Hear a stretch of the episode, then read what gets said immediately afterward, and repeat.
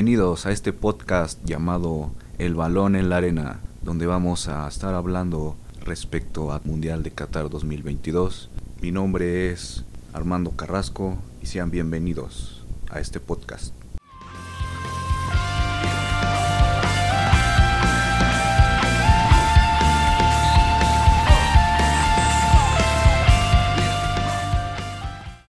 Sean bienvenidos a un episodio más del Balón en la Arena. En esta ocasión estaremos hablando de varios temas importantes y muy diversos. Para iniciar estaremos hablando sobre cuáles son los jugadores que tienen la posibilidad de aumentar su cuota goleadora en este Mundial de Qatar y acercarse un poco al récord establecido de 16 goles que tiene Miroslav Klose ese histórico delantero que nació en Polonia pero que decidió jugar para Alemania. Después abarcaremos el tema de los valores, de las plantillas, de seleccionados, cuáles son las selecciones más caras que van a estar disputando este Mundial de Qatar y por último un tema un poco más denso y controversial que es eh, averiguar cuál es la relación entre el equipo del Paris Saint Germain y el Mundial de Qatar de 2022. Es un tema muy llamativo e interesante del cual se pueden deducir algunas teorías y bueno, espero que les guste este episodio.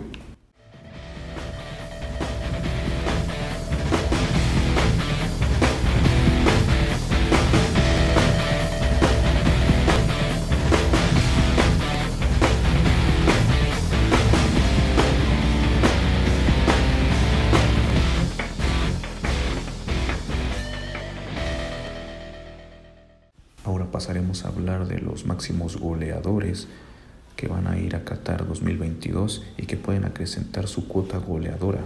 Y vamos a ver que solamente uno tiene posibilidades serias de aspirar a rebasar el récord de 16 goles instaurado por Miroslav Klose. Primero vamos a hablar del astro argentino Lionel Messi, que tiene en su historial cuatro mundiales disputados un total de 16 partidos y únicamente 6 goles. Sin duda alguna se hubiera esperado un poco más de él en su carrera, pues sinceramente la edad ya va a jugar un papel importante en este mundial. Y aunque podría sumar muchos goles, parece casi imposible que pueda rebasar la marca de los 16. El siguiente caso es muy parecido. Neymar, el futbolista brasileño, también cuenta con únicamente 6 goles, 10 partidos en los mundiales, pero únicamente dos ediciones mundialistas. En Qatar podría aumentar su cuota goleadora y aspirar a más incluso porque tiene 30 años. Podría llegar incluso al Mundial de 2026 jugando con 34 años. Sin embargo, muchos especulan sobre su retiro de la selección brasileña al término del Mundial de Qatar de 2022. El siguiente caso del que vamos a estar hablando es muy particular porque ya hablamos del valor que tiene Harry Kane, el delantero del Tottenham Hotspur, con un valor de 90 millones de euros, solamente ha disputado un mundial, el de Rusia 2018, en el que participó 7 partidos y anotó 6 goles. Eso es un promedio de gol muy interesante porque es casi un gol por partido. Y si bien 3 los anotó de penal, no cabe duda que puede aumentar todavía más esta cuota en Qatar 2022 y aspirar a romper el récord. Él, siendo un jugador de 29 años de edad, todavía podría aspirar incluso a jugar un tercer mundial. Ahora volveremos a hablar sobre los futbolistas que posiblemente estén disputando su última Copa del Mundo. Y un caso importante es el de Cristiano Ronaldo, ya que es uno de los cracks más mediáticos que ha tenido el mundo del fútbol en los últimos años. Él ha disputado cuatro mundiales con la selección de Portugal, 17 partidos y 7 goles en los mundiales. Por una cuestión de edad es muy difícil que él pueda romper el récord de 16 goles. Otro jugador que también estará disputando su último mundial, pues ya cuenta con 35 años, es Luis Suárez. El futbolista uruguayo ha participado en tres Copas del Mundo ha disputado 13 partidos y ha marcado en 7 ocasiones. Si lo comparamos con Cristiano e inclusive con Messi, puede aparentemente presentar mejores números. Y el último jugador del que vamos a estar hablando en este rubro y que cuenta con las estadísticas más llamativas es el alemán Thomas Müller. Este jugador ya conoce lo que es coronarse campeón del mundo en Brasil 2014. En total ha disputado tres Copas del Mundo, 16 partidos y 10 goles tiene dentro de su racha goleadora. En Sudáfrica marcó 5, en Brasil también marcó 5 y en Rusia no marcó un solo gol, con lo cual tendrá un hambre goleadora tremenda, pues tiene serias posibilidades de poder acercarse un poco a los 16 goles del récord y él ya cuenta con una edad considerable, 32 años, con lo cual estaría participando en su última Copa del Mundo y su última oportunidad para sumar más goles.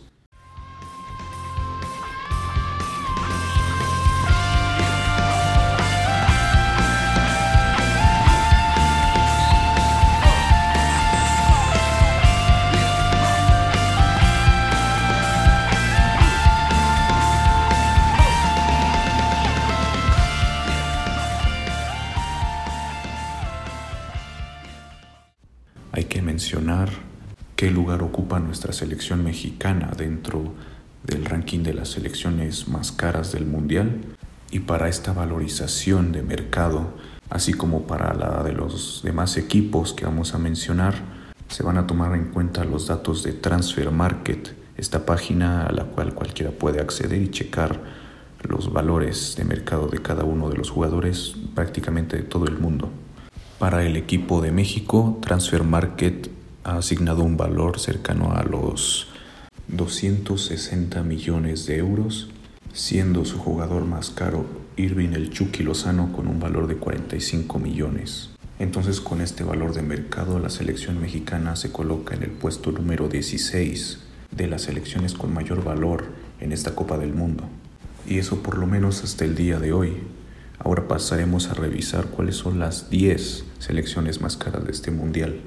La décima selección nacional de este mundial con mayor valorización según Transfer Market es la de Serbia, ya que le ha otorgado un valor cercano a los 375 millones de euros y su jugador más caro es delantero Dusan Blajovic, que juega en la Juventus con un valor de 85 millones de euros. Su gran efectividad goleadora y su joven edad de 22 años lo hacen acreedor a esta valorización tan grande. El jugador que le sigue es Milinkovic Savic con un valor de 70 millones de euros y esta selección posicionada en el top 10 de las más caras de este mundial podría dar la sorpresa, ya que incluso resultará increíble para algunos que se encuentre dentro de las más caras. Siguiendo con el top, en el puesto número 9 tenemos a la selección de Uruguay, tiene un equipo valuado en poco más de 395 millones de euros. El jugador charrúa con mayor valor de mercado es Federico Valverde, el mediocampista del Real Madrid, que cuesta alrededor de 70 millones de euros. Detrás de él sigue el fichaje bomba que realizó el Liverpool este verano, el delantero Darwin Núñez, de 23 años con un valor de 55 millones de euros. En el puesto número 8 se encuentra la selección de los Países Bajos, que tiene una cotización cercana a los 550 millones de euros. Su jugador más caro es Matthijs de Light, pues el defensa central del Bayern Múnich cuenta con una valorización de 70 millones de euros, seguido por el central del Barcelona, Frenkie de Jong, con un valor de 60 millones de euros. De este equipo se espera que pueda ofrecer una muy buena actuación. En el puesto número 7 se encuentra la selección argentina con un valor tasado cerca de los 627 millones de euros. Su jugador más valorado es Lautaro Martínez, el delantero del Inter de Milán. Tiene un valor de 75 millones de euros. De esta manera rebasa a Lionel Messi por 25 millones de euros pues el crack argentino de 35 años que juega para el Paris Saint Germain y que además es capitán de esta selección cuenta con un valor de 50 millones de euros. Y en esta edición del Mundial podría ser su última oportunidad para coronarse con este título. La siguiente selección en nuestro ranking es la de España. Su jugador más caro es Rodrigo Hernández, mejor conocido como Rodri. Este mediocentro defensivo que juega en el Manchester City tiene una cotización de 80 millones de euros. Pero en esta selección nos encontramos con un empate ya que hay otro jugador también valuado en 80 millones de euros. El mediocampista del Barcelona, Pedro González, mejor conocido como Pedri, se encuentra también valuado en 80 millones de euros. El valor total de la plantilla de la selección española es cercano a los 890 millones de euros. Continuamos con la quinta selección que hoy en día es la más cara en el Mundial de Qatar 2022 y nos vamos a encontrar a Portugal con un valor que asciende a los 912 millones de euros. Su jugador mejor valorado es Bruno Fernández del Manchester United con un valor cercano a los 85 millones de euros y le sigue Bernardo Silva del Manchester City con un valor de 80 millones de euros. Ambos jugadores que se desempeñan en la misma posición de medio centro ofensivo van a estar demostrando todo su potencial sin duda alguna y sobre todo lo que valen, o por lo menos eso es lo que se espera. En el top 4 está Alemania. Esta selección que siempre es candidata a ganar los mundiales ofrece una plantilla que se podría valorar cerca de los 980 millones de euros. Uno de los pilares más importantes de este equipo es el mediocentro defensivo Joshua Kimmich, lo cual se refleja en que es el jugador más caro con una cotización cercana a los 80 millones de euros y que por detrás tiene a Kai Havertz con un valor cercano a los 70 millones de euros. Ambos jugadores son importantísimos para este equipo alemán y ojalá que Kai Havertz, jugador del Chelsea, y Joshua Kimmich, jugador del Bayern Múnich, puedan demostrar que valen realmente todo ese precio que se les ha asignado y que puedan incluso valorizarse todavía más. Y finalmente entramos al top 3 de las selecciones más caras que van a disputar este Mundial de Qatar y obviamente tendría que estar dentro de las más importantes, la selección que nunca ha faltado a una sola Copa del Mundo, que es la selección de Brasil. Este equipo está valuado en mil millones de euros. Muchos de sus jugadores rebasan por sí solos el valor de un equipo de fútbol, de clubes enteros. Por eso no es impresionante encontrarnos con que su jugador más caro es Vinicius Jr., el extremo izquierdo de 22 años. Tiene un valor de mercado de 100 millones de euros, que rebasa por mucho el valor de Neymar, el cual es de 75 millones de euros y juega para el Real Madrid. Por su parte, Neymar que juega para el Paris Saint Germain, un jugador con más experiencia, tiene la posibilidad de finalmente separarse de Cristiano Ronaldo y de Messi, acompañado de Vinicius para finalmente poder diferenciarse de alguna forma y dejar su nombre plasmado en la historia como aquel ídolo que pudo rebasar a sus dos ídolos casi contemporáneos. Ahora para hablar del top 2 hay que dimensionar las grandes cantidades de las que estamos hablando y para eso Francia nos ofrece un ejemplo muy claro ya que su plantilla cuenta con un valor cercano a los 1.060 millones de euros. Con este valor se esperaría que el equipo francés aspire a repetir la hazaña ocurrida en 2018 pues aunado al gran valor de mercado que tiene toda su plantilla, también cuenta con el jugador más caro del mundo, el delantero Kylian Mbappé, de 23 años, que juega para el Paris Saint Germain y que tiene un valor de mercado de 160 millones de euros.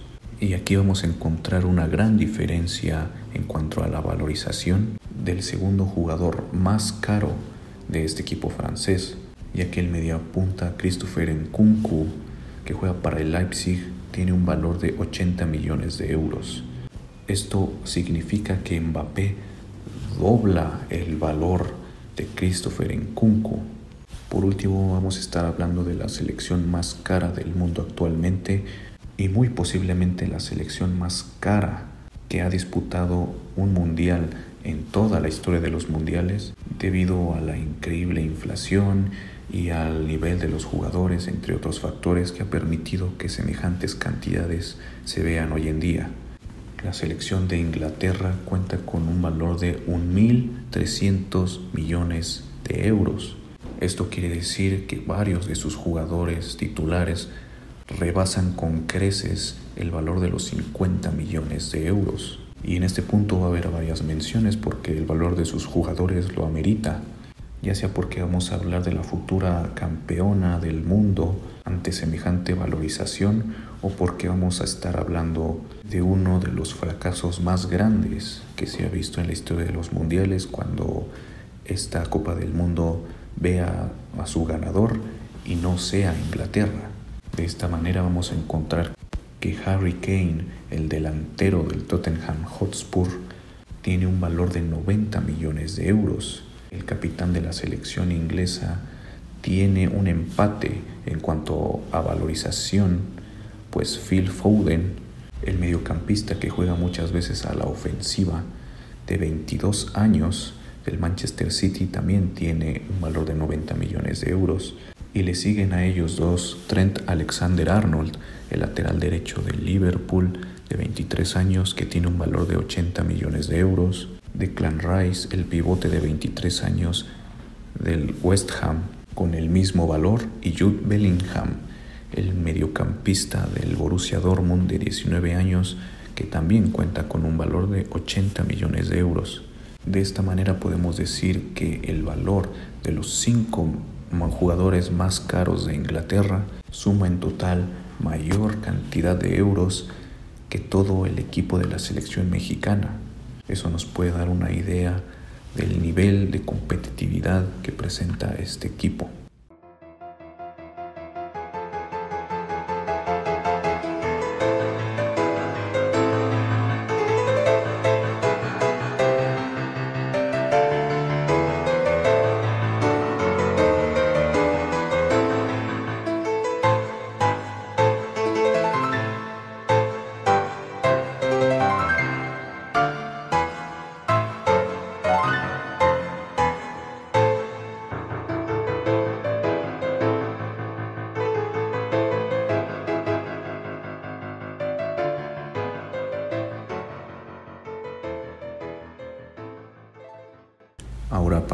Finalizar este episodio vamos a estar hablando puntualmente sobre un tema muy turbio, muy oscuro, que involucra a una institución del fútbol como es el Paris Saint Germain, el equipo más ganador en la última década en Francia y también a un evento como es el Mundial de Qatar 2022, así como a múltiples figuras del mundo político y económico Toda esta especie de conspiración fue realizada y negociada por gente muy importante y poderosa y toda esta información de la que voy a hablar a continuación no me la he inventado, no son datos que yo me saco de la manga, sino que toda la información fue publicada en 2013 por la revista France Football, la misma revista que otorga el premio del Balón de Oro. Esto quiere decir que es información completamente fidedigna, legítima, y que trata de exponer sobre todo qué tipo de negociaciones y de tratos se han dado a escondidas y a puerta cerrada, sobre todo de las que podemos tener conocimiento y muy posiblemente nos da idea de qué es lo que puede estar más allá de estas negociaciones que han salido a la luz y todo lo que puede implicar eh, el impacto que puede tener cuando se realiza este mundial. Comencemos hablando por el equipo del Paris Saint Germain. Este equipo fue fundado a la raíz de la compra y fusión de dos equipos que ya existían anteriormente. En 1970 se creó el Paris Saint Germain y pocos años después, cerca de cuatro años después de su fundación, asciende a la primera división, escala muy rápido, escala muy rápido en el panorama del fútbol francés y obtiene sus primeros títulos en la década de los 80. No son muchos, pero algo es algo. y posteriormente en la década de los 90 tiene una inyección de dinero, una fuerte inversión llega por parte de su nuevo comprador que es Canal Plus, esta emisora de televisión que transmite los juegos de la primera división de Francia. Decide apostar por el proyecto del Paris Saint Germain. Sin embargo, durante esa década y posiblemente la siguiente, la década del 2000, comienza a percibir una decaída completamente en cuanto a nivel futbolístico, valoración económica y demás cuestiones que no le benefician. Sin embargo, no es algo que sea propio del Paris Saint-Germain, sino que en general la liga francesa estaba en una crisis. Durante esa primera década del 2000, un grupo inversor había comprado al equipo del Paris Saint-Germain pero la crisis generalizada había causado un empobrecimiento de cada uno de los equipos de la primera división de Francia. Fue así que la televisora dueña de los derechos de transmisión, Canal Plus, decidió ofrecer un contrato menos generoso a los equipos de la primera división de Francia y dada la situación general de la liga, ninguna otra televisora tenía la intención de ofrecer una oferta mejor con lo cual se iba a perjudicar aún más el fútbol francés. Y ahora ustedes se preguntarán, ¿cómo es que esta pérdida de prestigio y de valor de la liga francesa, al no ser competitiva a nivel internacional ni siquiera llamativa a nivel nacional, iba a tener relación 11 años o 12 años después con un mundial que se va a disputar en 2022? Y bien, la respuesta tiene que ver con tres partes tres personalidades que se sentaron a hablar y negociar sobre los términos que más les convenía y que podría beneficiar a cada uno de ellos. Puntualmente el 23 de noviembre del 2010, hace ya 12 años casi, el ese entonces presidente de la FIFA, Michel Platini, se reunió con el aquel entonces presidente de Francia, Nicolas Sarkozy, y con el emir Al-Tari, nada más y nada menos que el presidente heredero de Qatar. Fue así que en esa reunión pactaron resolver el problema del fútbol francés, ya que Nicolás Sarkozy iba a interceder a favor de Altari y de toda la familia real catarí para que Michel Platini negociara los votos necesarios para beneficiar a Qatar en su candidatura y que terminara siendo elegida. Por su parte, Nicolás Sarkozy iba a pedir a cambio que el fútbol francés recibiera una generosa inyección de dinero y aportes en inversión tremendos para salvar al fútbol francés de un decaimiento mucho mayor.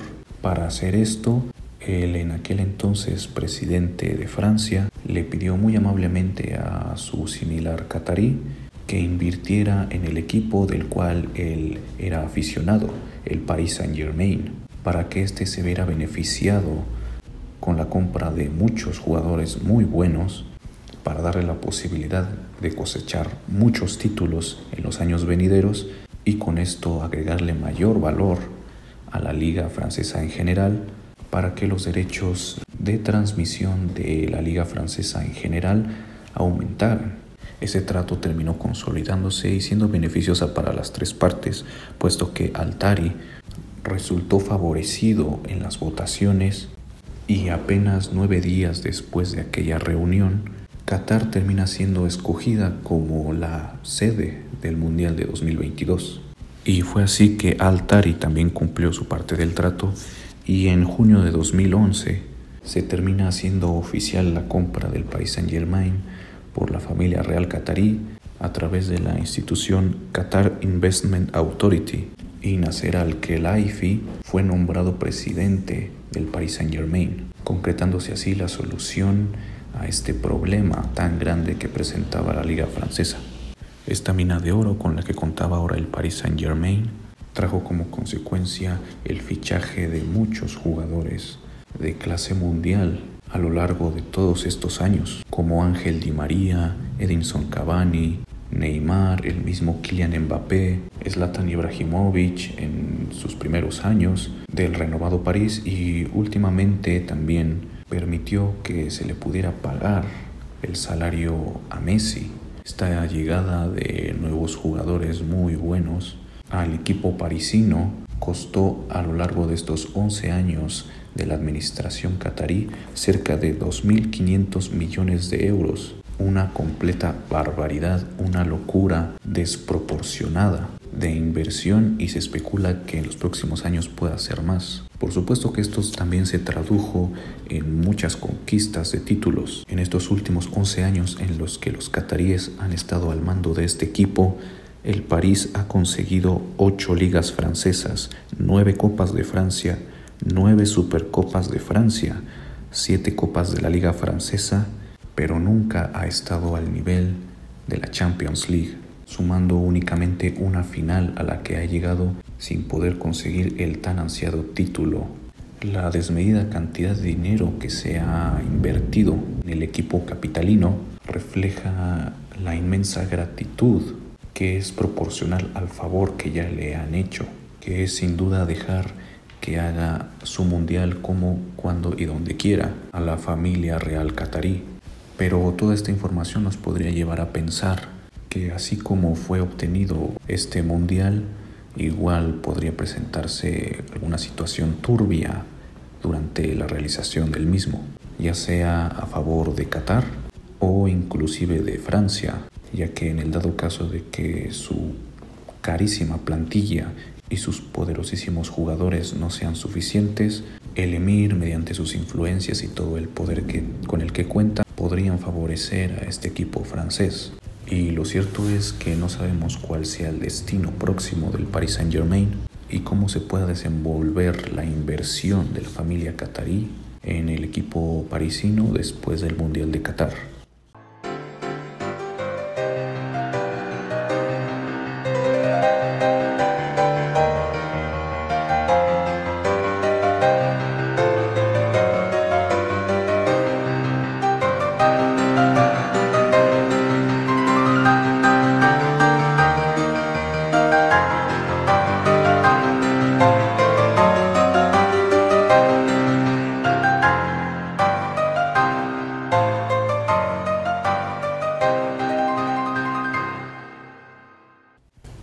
Gracias por llegar al final de este podcast. Espero que les haya parecido llamativo e interesante saber cuáles son las selecciones que por valor deberían estar obligadas a ganar el Mundial y qué jugadores también se ven obligados por el valor que tienen a marcar la diferencia, como es el caso de Kylian Mbappé, Harry Kane o inclusive el mismo Vinicius Jr. También hay que recordar que Thomas Müller es el único candidato serio en la actualidad a poder rebasar o mínimamente tratar de equiparar la marca de los 16 goles en los mundiales. Y aún con todos estos datos interesantes, no podemos ignorar el hecho de que las relaciones de poder y el tráfico de influencias pueden impactar en el mundo del fútbol, lo cual nos llevará a ver al Mundial de Qatar de una forma muy distinta pero también al equipo del Paris Saint Germain. Sin más que agregar, espero que hayan disfrutado este episodio. Nos vemos en la próxima ocasión.